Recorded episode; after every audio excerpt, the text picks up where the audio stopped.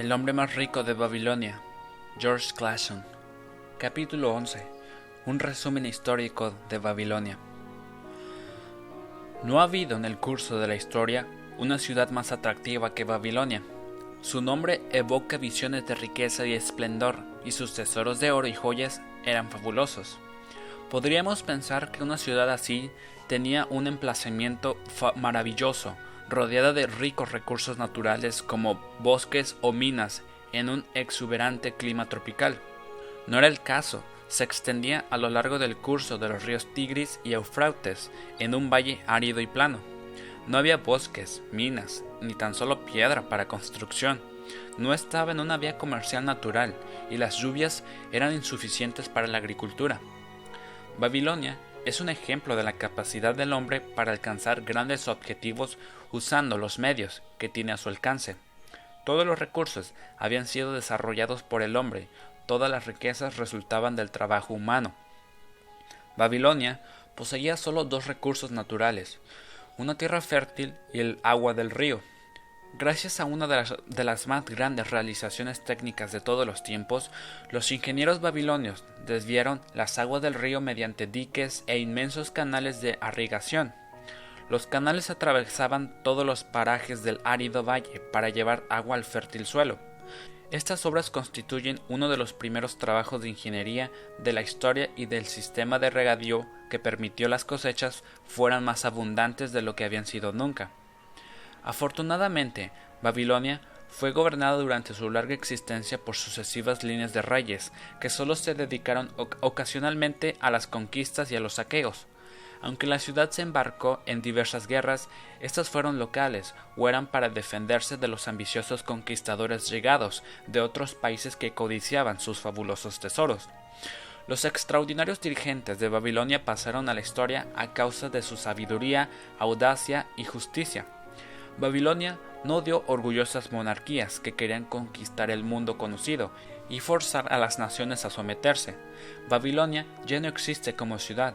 Cuando las fuerzas humanas que construyeron y mantuvieron la ciudad durante miles de años desaparecieron, se convirtió rápidamente en una desierta ruina. Estaba situada en Asia, a, unos mil kilómetros del canal de Suez, justo al norte del Golfo Pérsico. Su latitud es cercana a los 30 grados sobre el Ecuador, parecida a la de Yuma, Arizona, y poseía un clima semejante al de esta ciudad, caliente y seco. El Valle de Eufrates, en otro tiempo populosa región agrícola, es hoy una llanura árida, barrida por el viento. Las escasas hierbas y los arbustos del desierto luchan contra la arena llevada por el viento, los fértiles campos, las grandes ciudades y las grandes caravanas de los ricos comerciantes ya no existen. Las tribus árabes nómadas son los únicos habitantes del valle desde la era cristiana y subsisten gracias a sus pequeños rebaños. La región está salpicada de colinas, al menos durante siglos fueron consideradas como tales, pero los fragmentos de alfarería y ladrillos gastados por las ocasionales lluvias llamaron finalmente la atención de los arqueólogos. Se organizaron campañas para realizar excavaciones financiadas por museos europeos y americanos. Los picos y las palas demostraron rápidamente que aquellas colinas eran antiguas ciudades. Las podríamos llamar tumbas de ciudades. Babilonia es una de ellas. Los vientos habían esparcido sobre ella el polvo del desierto durante veinte siglos. Las murallas originalmente construidas de ladrillo se habían desintegrado y habían vuelto a la tierra. Así es hoy en día la ciudad de Babilonia, un montón de tierra abandonado hace tanto tiempo que nadie conocía su nombre hasta que se retiraron los escombros acumulados durante siglos en las calles, los nobles templos y los palacios. Algunos científicos consideran que las civilizaciones babilónica y las de otras ciudades del valle son las más antiguas de las que se tiene conocimiento. Se han demostrado de manera fehaciente algunas fechas que se remontan hasta los ocho mil años antes de antigüedad. En las ruinas de Babilonia se descubrieron descripciones de un eclipse solar. Los astrónomos modernos calcularon fácilmente cuándo hubo un eclipse visible en Babilonia y pudieron de este modo establecer la relación entre su calendario y el nuestro. Así se puede calcular que hace 8.000 años los sumerios que ocupaban Babilonia vivían en ciudades fortificadas. No se puede calcular desde cuándo existían dichas ciudades. Sus habitantes no eran simples bárbaros que vivían en el interior de unas murallas protectoras, sino gentes cultivadas e inteligentes. Tanto como puede remontarse en el pasado la historia escrita, fueron los primeros ingenieros, astrónomos, matemáticos, financieros y el primer pueblo que poseyó una lengua escrita. Ya hemos hablado de los sistemas de irrigación que transformaron el árido valle en un vergel cultivado. Los véstigos de los canales son aún visibles, aunque la mayoría están llenos de arena. Algunos de ellos eran tan grandes que, cuando no llevaban agua, una docena de caballos podían galopar de frente en su interior. Se los compara en amplitud con los canales más anchos de Colorado y Atad. Además de regar la tierra, los ingenieros babilonios llevaron a cabo otro proyecto igualmente vasto, recuperar una inmensa región pantanosa en la desembocadura del Eufrates por medio de un sistema de drenaje y hacerla cultivable. Heródoto, historiador y viajero griego, visitó Babilonia, tal como era durante su apogeo, y nos dejó la única descripción conocida hecha por un extranjero. Sus escritos presentan una pintoresca descripción de la ciudad y algunas de las extrañas costumbres de sus habitantes. Menciona la fertilidad notable de la tierra y las abundantes cosechas de trigo y cebada que se recogían. La gloria de Babilonia se ha apagado, pero su sabiduría ha sido conservada para nosotros gracias a los archivos.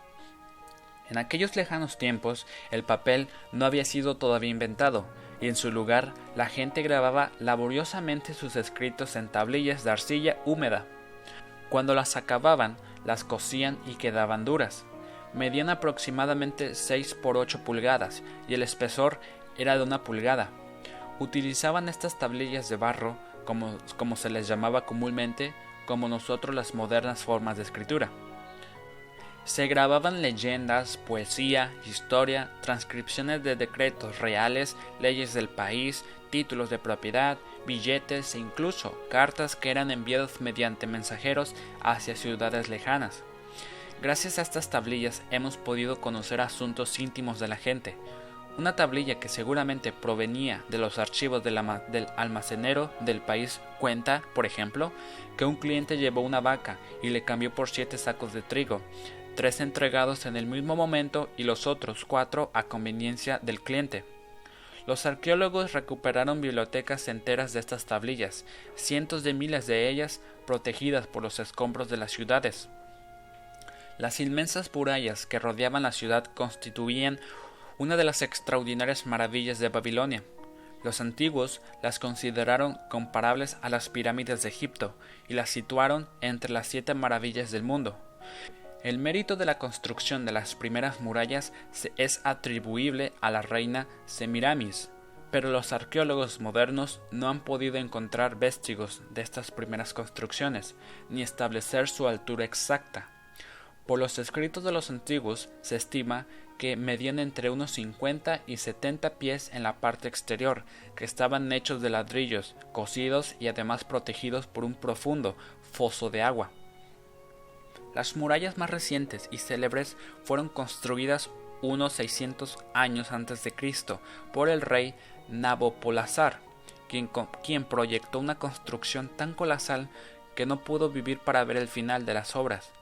Fue su hijo, Nabocondosor, cuyo nombre aparece en la Biblia, quien las terminó.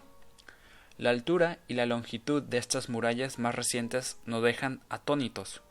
Una autoridad digna de confianza informó que debieron de tener alrededor de 52 metros, es decir, la altura de un edificio moderno de 15 plantas.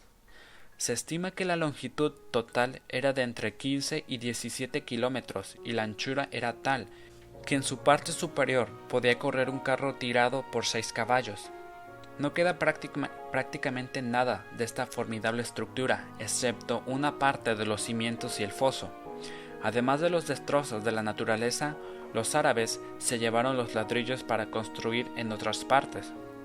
Uno tras otro, Los ejércitos victoriosos de casi todos los conquistadores de este periodo de guerras invasoras se enfrentaron contra las murallas de Babilonia. Una multitud de reyes asedió Babilonia, pero todo fue en vano. Los ejércitos invasores de aquel tiempo no eran despreciables y los historiadores hablan de fuerzas de 10.000 caballeros, 25.000 carros y de 1.500 regimientos de infantes, de mil hombres cada uno. A menudo necesitaban dos o tres años de preparación para reunir el material de guerra y los depósitos de vituallas a lo largo de la línea de marcha propuesta. La ciudad de Babilonia estaba organizada casi como una ciudad moderna.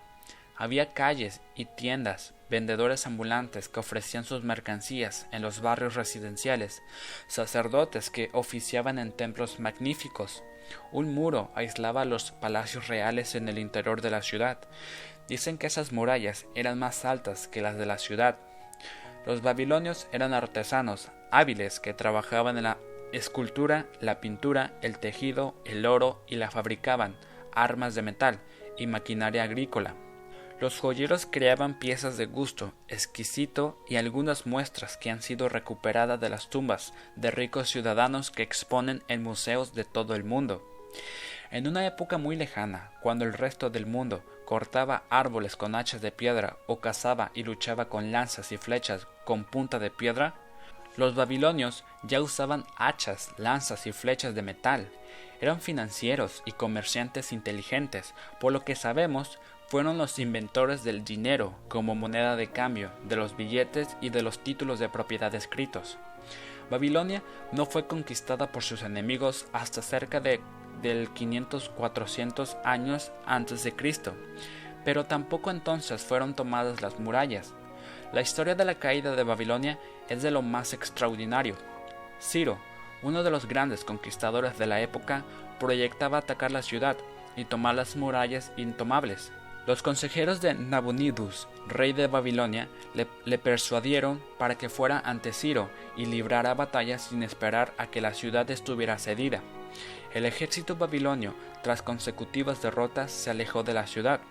Ciro entró por las puertas abiertas de la ciudad, que no se opuso a resistencia. El poder y el prestigio de Babilonia fueron declinando gradualmente hasta que, al cabo de unos siglos, fue abandonada dejada a merced de vientos y tormentas que la devolvieron al desierto sobre el que se había alzado en su origen. Babilonia había caído para no volverse nunca a levantar, pero debemos mucho a su civilización. Los siglos han reducido a polvo las orgullosas paredes de sus templos, pero su sabiduría aún pervive.